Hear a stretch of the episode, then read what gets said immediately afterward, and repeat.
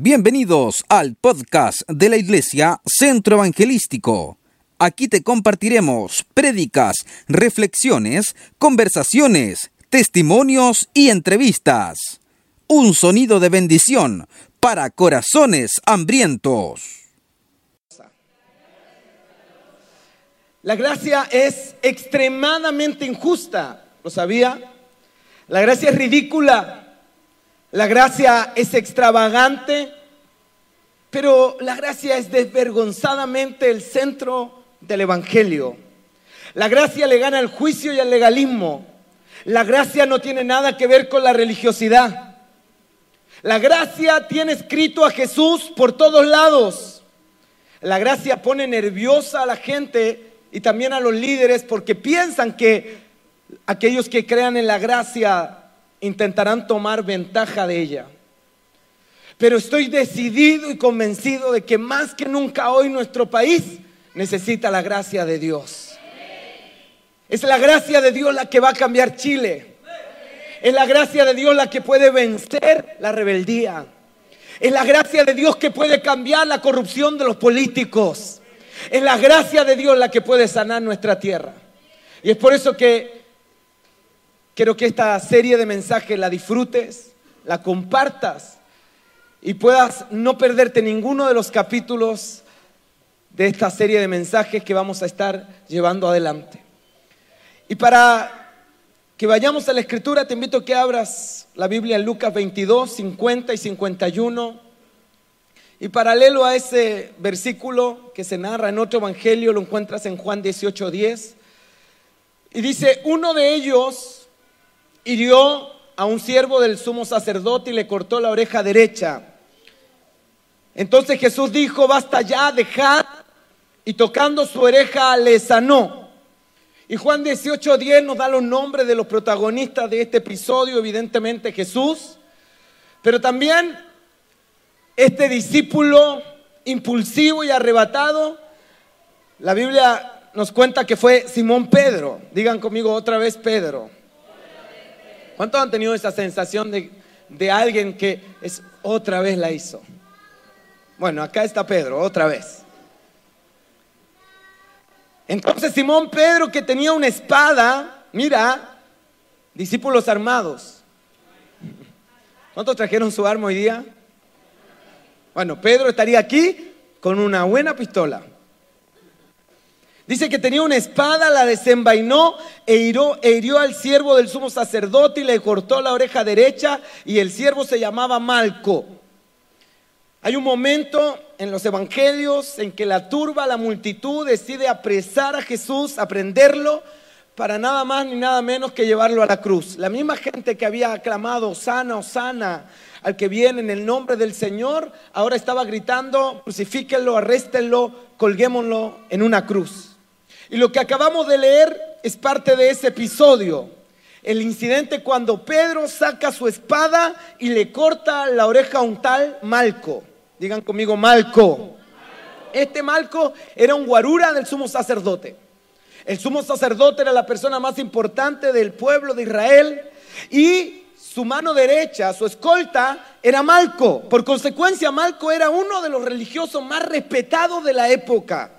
No era cualquier soldado, era el íntimo, la mano derecha, era el escolta del sumo sacerdote.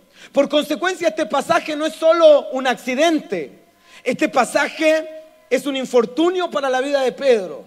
Este pasaje demuestra que Pedro estuvo a centímetros de cometer un crimen. Porque la verdad es que no creo que Pedro haya querido cortarle la oreja. Pedro cortarle la cabeza a este tipo. Y la verdad es que cuando leí este pasaje, me di cuenta que ahora ya no importa dónde Pedro se vaya o dónde huya. Pedro tendrá que enfrentar las leyes porque acaba de convertirse en un delincuente. Quería huir seguramente luego de que arrestaran a Jesús, pero no importaba dónde se metiera. Lo arrestarían igual porque se metió en el mundo de las leyes, de las demandas legales. ¿Por qué? Porque atacó a alguien que presuntamente era inocente y le cortó la oreja. Por consecuencia, Pedro en este pasaje se convierte en un delincuente acusado de cuasi delito de homicidio y la ley ha de sentenciarlo. Aquel que proyectaba ser un apóstol, aquel que proyectaba ser un gran predicador, se vería enfrentado a tribunales, a juicios, arruinando su futuro para siempre. ¿Me están siguiendo? Me pregunto qué diría la iglesia de aquel tiempo acerca de este delincuente. Me pregunto qué diría la iglesia de aquel tiempo con este pastorcito que entre sus filas tenía a dos delincuentes, Judas, un ladrón, y Pedro, un asesino. Si la historia termina ahí, entonces tenemos que lamentarnos que el mal carácter de Pedro le arruinó la vida porque le jugó una mala pasada. Pero bendito sea Dios que la historia no termina ahí. Y la verdad es que Dios no permitirá que la historia termine ahí. Porque si la historia termina ahí, en los próximos capítulos debiéramos haber visto a Pedro enfrentando las leyes y encerrado en un calabozo por por asesino. Porque aunque no le cortó la cabeza, era lo que quería. Y no se le estaba cortando a cualquiera, se le estaba cortando a Malco. Digan conmigo Malco. Que era un garura del sumo sacerdote. O sea, un religioso prominente de la época. Y yo me pregunto, ¿acaso existe algo que pueda arruinarnos el futuro si Jesús está cerca nuestro? Te vuelvo a preguntar esto. ¿Acaso existe algo que pueda arruinarte tu futuro si tienes a Jesús cerca? Sigamos el relato y nos daremos cuenta que no. Jesús estaba ahí. Y la escritura nos dice que Jesús vio el incidente y decide intervenir. Estoy seguro que Jesús pensó en Pedro y lo que tendría que soportar durante su futuro. Su amigo terminaría preso sentenciado por este delito, condenado y declarado culpable. Me imagino a Pedro pensando en el futuro que tenía su apóstol. Te pregunto, ¿Pedro era culpable? Lo era. Pedro era culpable. Y me pregunto qué debía hacer Jesús frente a un hombre asesino, culpable de cortarle la oreja y casi la cabeza a un religioso. ¿Debía Jesús condenar a Pedro y desecharlo del santo ministerio? Probablemente, si Pedro fuera uno de nuestros discípulos, después de esto lo desechamos. O si él fuera el pastor de esta iglesia y después de un acto así lo expulsamos. Quizá Jesús, para muchos pastores, y ministros de este tiempo, debiese haber desechado, abandonado y separado a su futuro apóstol porque simplemente no servía. Jesús debiese a lo mejor haber cambiado de planes y haber buscado a otro. Si todo el mundo se entera que Jesús tiene entre sus filas a un tipo como Pedro, se va a ver afectada la imagen del Hijo de Dios. La buena noticia es que a Jesús no le importa la opinión de la gente. No, yo dije a Jesús no le importa la opinión de la gente. De hecho, el que escogió a Jesús, a, Pedro, no fue Jesús. El que escogió a Pedro fue el Padre. Y Jesús estaba en la tierra determinado a hacer la voluntad del Padre. Por eso es que Jesús le dijo, no te lo reveló carne ni sangre, sino mi Padre que está en los cielos. ¿Qué le reveló a Pedro que Jesús era el Cristo? Y Jesús iba a vivir por la opinión del Padre y no la opinión de la gente. Y bendito sea Dios porque a ti no te escogió la gente, te escogió el Padre. Y si estás aquí reconociendo que Jesucristo es el Señor y que Él cargó tu pecado en la cruz, no es porque tú seas súper bueno, no es porque tú seas un brillante o un súper inteligente. Si tú entendiste que Jesucristo es el camino, la verdad y la vida, es porque al Padre le plació escogerte y llamarte. Y bendito sea Dios porque Él no recibió la opinión de tu familia para llamarte, ni la de tus amigos, ni la de tu esposa o de tu esposo. Él en su soberanía te escogió y hoy estás aquí solo por su gracia. Si ese aplauso es para Jesús, dalo con ganas.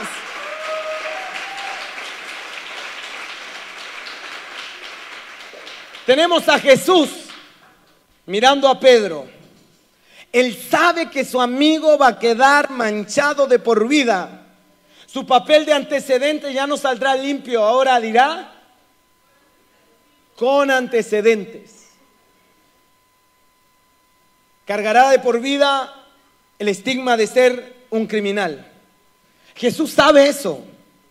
Y entonces, hasta aquí todos nos han enseñado este pasaje y lo hemos visto de manera tan simple porque Jesús toma la oreja, la deben haber buscado muchachos, busquemos la oreja. Por ahí la pillaron, Jesús toma la oreja y se la pone y hasta ahí Decimos, gloria a Dios, Jesús lo sanó. Pero lo que Jesús hizo aquí no fue una sanidad solamente. Si lo vemos así, como solo una sanidad, vamos a menospreciar lo que Jesús nos está enseñando en este pasaje.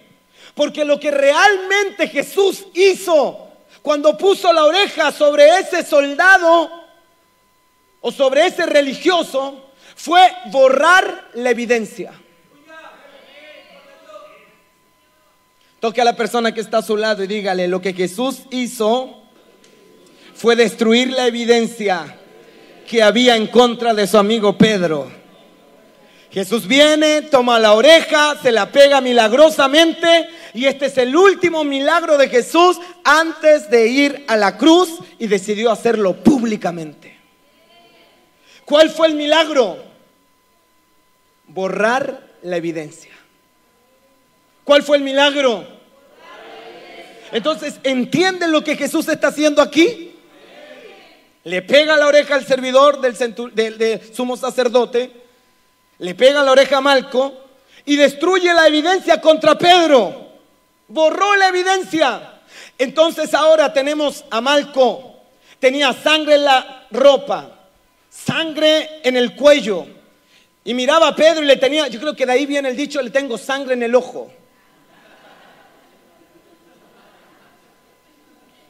Tenía sangre por todos lados, pero cuando Malco fuera a, a, los tribunales para denunciar o incluso ante el sumo sacerdote para acusar a Pedro, lo que le dirían es, ¿cuál es la oreja que te falta? No, es que no me falta, tengo las dos. Pero ¿cómo? Marco parecería un loco diciendo que le cortaron la oreja y que Jesús se la pegó. ¿Quién cree eso?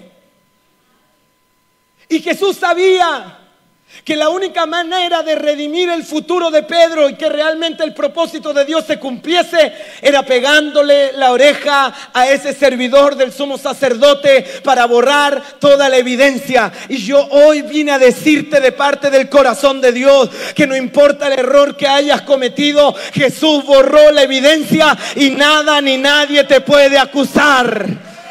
Si alguien celebra eso, denle el aplauso al Rey de Gloria.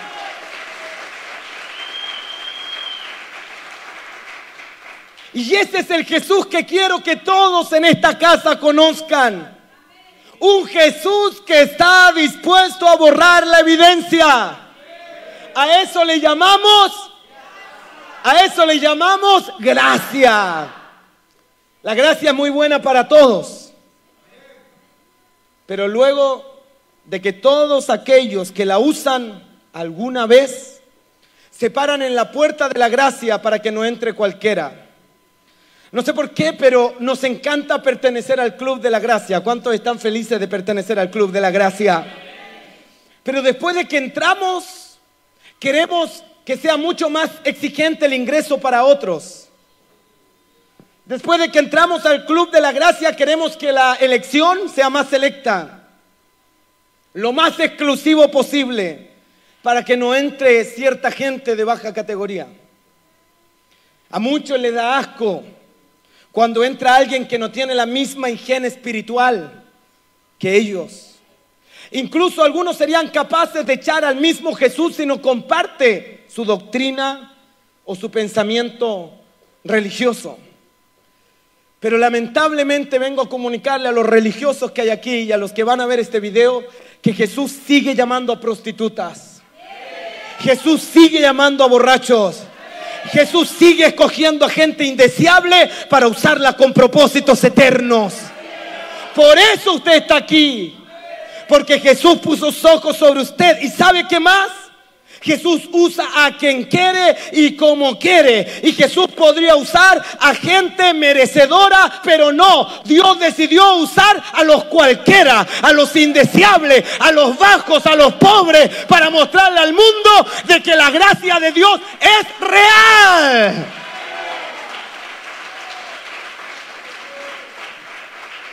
Toca al de al lado y dile, si estoy aquí es porque Dios tiene sentido del humor.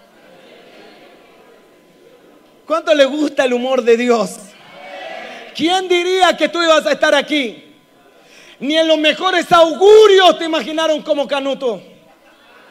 ¿Te puedo decir lo que pienso? A vos nadie te creería que soy Canuto.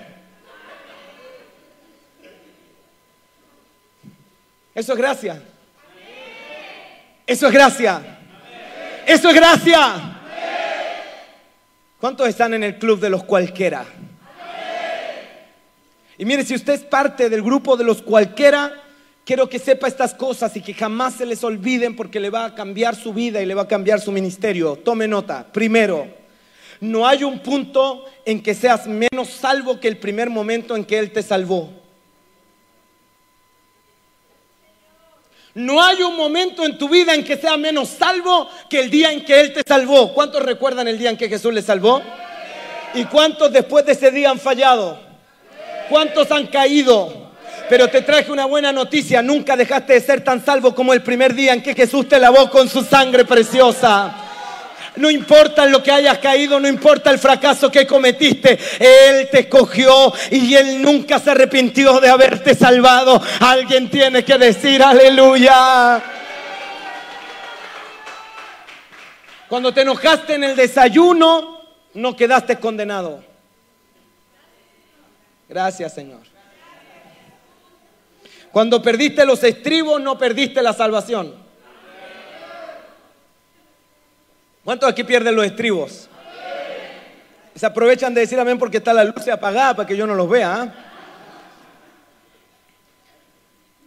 Hermanos, tu nombre no aparece y desaparece del libro de la vida todas las semanas de acuerdo a cómo te levantes de humor. Hay días buenos y hay días malos. Y tu nombre está inscrito en los días buenos y en los días malos. Dios no borra tu nombre. ¿Estás claro de eso? ¿Estás claro? Entonces déjame continuar. ¿Sabes que en nuestros juzgados o en tribunales de nuestro país hay causas a las que le llaman causas archivadas?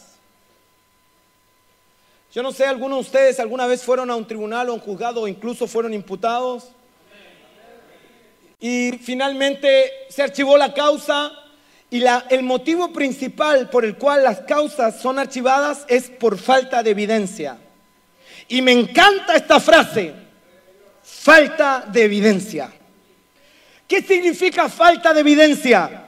No significa que eres inocente. Significa que no hay evidencia lo suficiente, no hay la suficiente evidencia para condenarte. ¿Está aquí? Pregunto, ¿Pedro es culpable? Sí. ¿Le cortó la oreja? ¿Le quería cortar la cabeza? Le faltó la chuntería. Algo se debe haber tomado, debiera haberse tomado antes de ir para allá. Un cortito y le hubiera chuntado al medio. ¿Sí o no? Lo es. Pero, ¿quién lo puede acusar? ¿Por qué?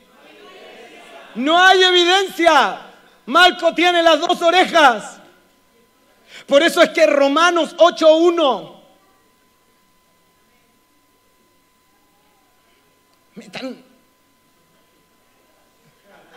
Ahora pues, ninguna condenación hay.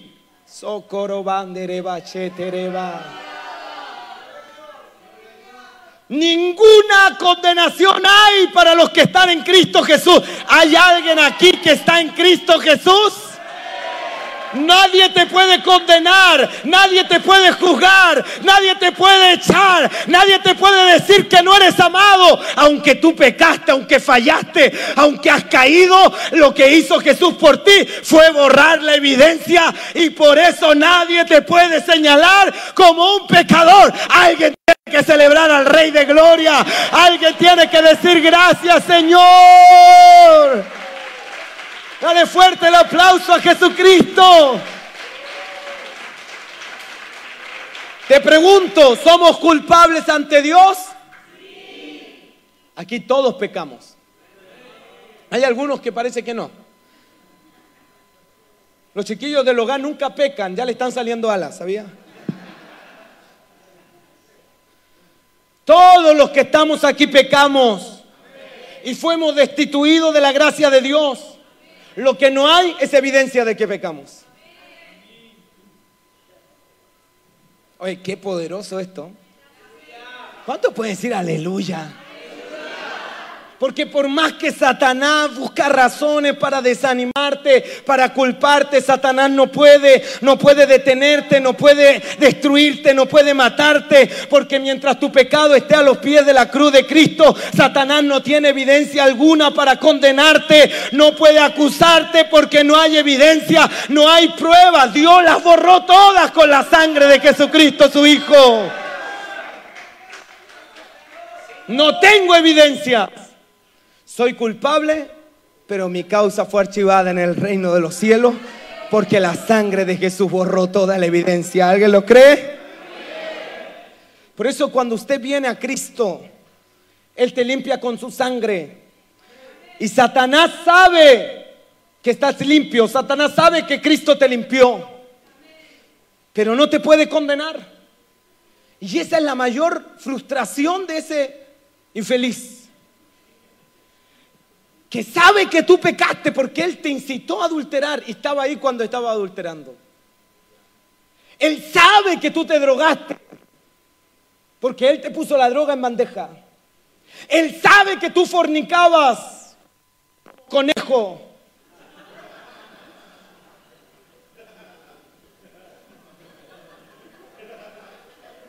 Los que más se ríen son los que no tienen ni un brillo. Él sabía que tú mentías descaradamente, porque Satanás te soplaba las mentiras. Satanás fue el que te llevó a esa página pornográfica y se sentaba al lado tuyo a decirte que consumieras más pornografía, más porno, más porno, más porno. Hasta hacerte un adicto, un masturbator por profesión. Él quería eso y te enseñó eso. Y estuvo contigo. Y, el diablo te, te va en la calle y te pone las mujeres más guapas al frente. Y él el que te hace mirar. O te hacía mirar, gloria a Dios. Y él dice, este, yo sé quién es. Yo sé lo que hacía. Yo le enseñé el oficio de la mentira. Pero ¿cómo lo acuso si no tengo evidencia? ¿Cómo lo destruyo si no hay evidencia? ¿Cómo lo desanimo si no puedo acusarlo?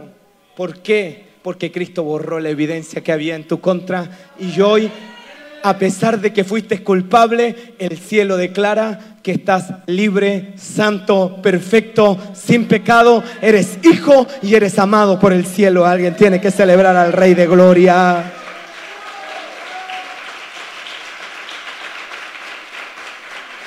¿A cuántos no les fascina esto?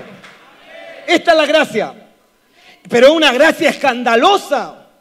¿O no se imagina el escándalo que generó que el Pedrito lindo le haya cortado la oreja a este guarura?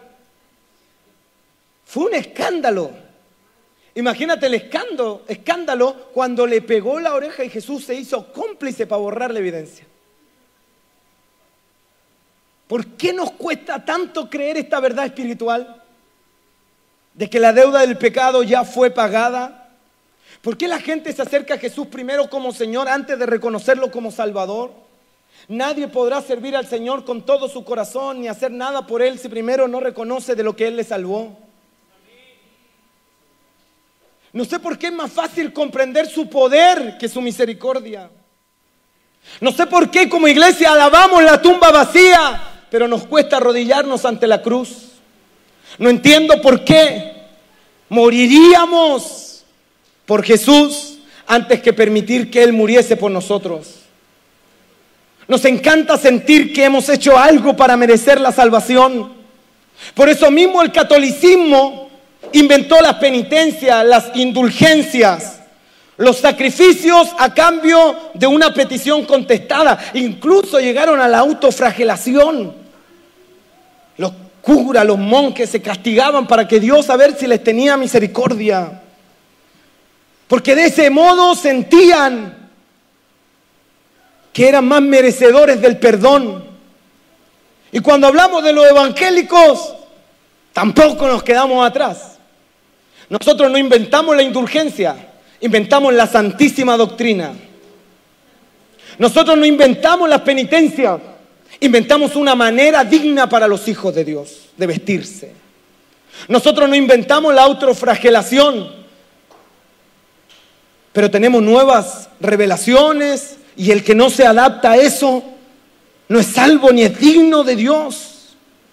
¿Y por qué inventamos tanta tontera para añadirle a la salvación?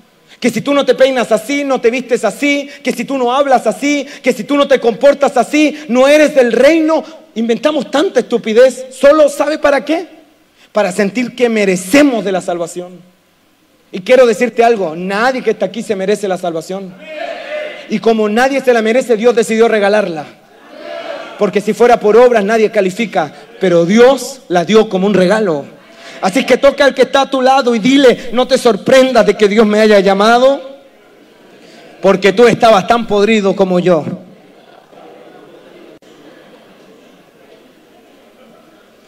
Nadie merece la salvación. Ni el pastor ni la prostituta lo merecen. Pero ambos pueden usar de la misma gracia escandalosa de Dios. Y esto va para alguien que necesita escucharlo en esta mañana. El favor de Dios está contigo. Levanta el mentón, sube la frente, levanta tu frente, gana seguridad en Cristo y ve otra vez por tu milagro. La gracia y el favor de Dios están a tu lado. No sabes por qué, pero hallarás gracia. Están dispuestos a decirte que no, pero te dirán que sí. El mismo Dios que estuvo con Abraham, el mismo Dios que estuvo con Pedro estará contigo. Y el mismo Dios que abre puertas también cerrará otras. Dios te dice, ve con mi favor, yo estaré contigo, no tengas temor, deja de culparte, no hay evidencia que te acuse, es la gracia de Dios la que te cubre y los milagros van a ocurrir a tu favor en esta semana. Alguien tiene que recibir eso.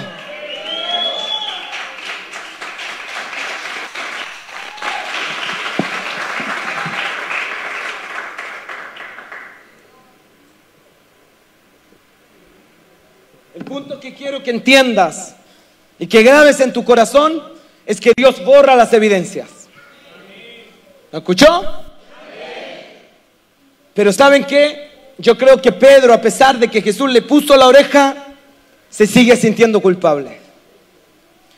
Pero quiero que entiendas que Dios ya perdonó a Pedro. Lo limpió. Y Dios también ya te perdonó y te limpió. Pero el que no se puede olvidar del crimen eres tú. Porque el crimen existió, eso es una cosa. Pero que el Señor te perdone y te sientas perdonado y libre, como que nunca pecaste, Eso es otra cosa. Y aquí es donde, cuando el diablo no puede condenarte porque no hay evidencia, decide amargarte y te mantiene atado a la culpa y vives autoculpándote, vives cargando el sentimiento de fracaso y no eres feliz. Pero yo vine a decirte que Dios ya te libró de la culpa. Y ese es el gran secreto que el infierno no quiere que tú sepas. Eres libre. Eres libre. Nadie te puede culpar, ni señalar, ni acusar. Cristo pagó en la cruz del Calvario, firmó el cheque de tu salvación, canceló la deuda para siempre. Ya no hay que hacer nada, es un regalo. Y si por fe lo recibes, ahora tienes que creerlo con todo tu corazón. Eres libre, nadie te culpa, nadie te apunta, nadie te señala, porque estás limpio delante de Dios. ¿Lo crees? Pero tienes que sentirte libre, perdonado por el Señor.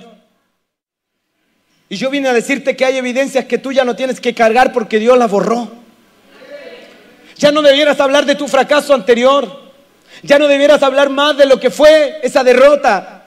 Ya no debieras tolerar que nadie señale tu pecado o que te ponga un apodo y te etiquete. En esta casa yo prohíbo a mi liderazgo Prohíbo a mi equipo pastoral que etiquete a la gente por su pecado. Si descubres el pecado de alguien y te crees tan espiritual, restáurale con espíritu de mansedumbre. Abrázale, ámale, porque la gracia se le da a los que menos se la merecen. Así que nadie aquí es adúltero. Aquí nadie es un borracho. Aquí nadie es un drogadicto. Aquí hay hijos e hijas amadas por el Rey de Gloria. Y quiero decirte algo más. En esta casa lo más importante es Dios. Pero lo segundo más importante son las personas. No la estructura. No la infraestructura. No el programa. Las personas. Toca a la persona que está a su lado y dígale, en esta casa tú eres importante. Y por eso yo te vine a animar suelta la evidencia que te acusa. Si yo fuese tu abogado, que me hubiera encantado ser abogado, yo te diría, no dejes cabos sueltos, elimina la evidencia, elimina tu pasado. Y hoy, yo creo que el Señor está aquí. Uy, ese amén no convence a nadie, yo creo que Jesús está aquí. Amigos que están viendo, Jesús está ahí donde quiera que estén. Y sabe que Jesús está dispuesto a borrar toda evidencia. Hoy el Señor está dispuesto a pegar la oreja y restaurarnos en el fracaso del amor, restaurarnos de nuestra quiebra financiera. Él está dispuesto a borrar todo lo que nos ate al pasado para que el diablo no tenga con qué acusarnos. Me encanta Jesús. Amo a nuestro Dios, porque Él escogió lo vil, lo menospreciado, y la Biblia está llena de hombres que fracasaron.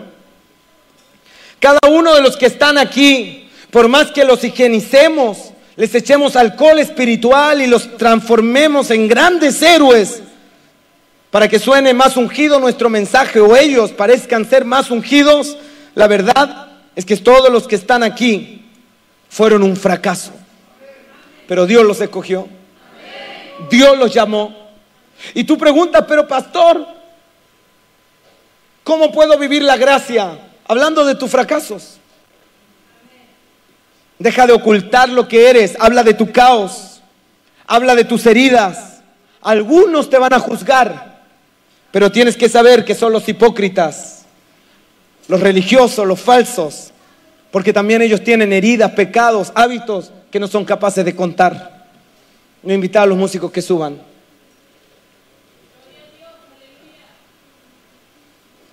Está aquí, ¿verdad?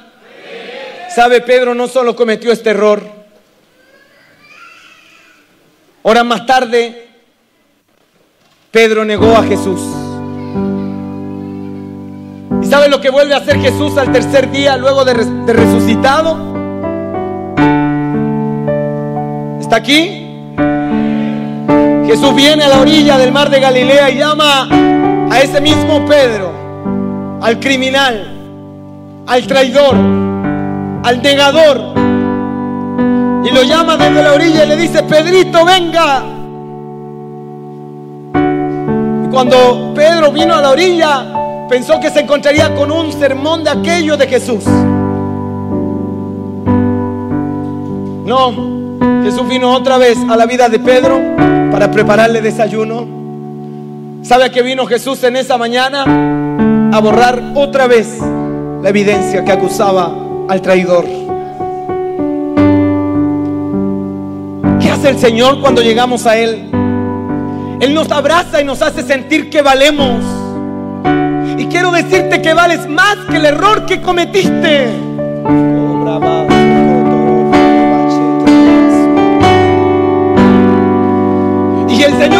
Hoy día y está ansioso de quitar los cabos sueltos que hayan en tu vida y en tu pasado.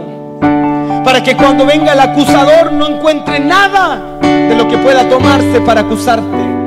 Por eso es que anhelamos que en esta casa vivamos en libertad y nadie ande ocultando sus patrañas. Queremos ser auténticos, libres.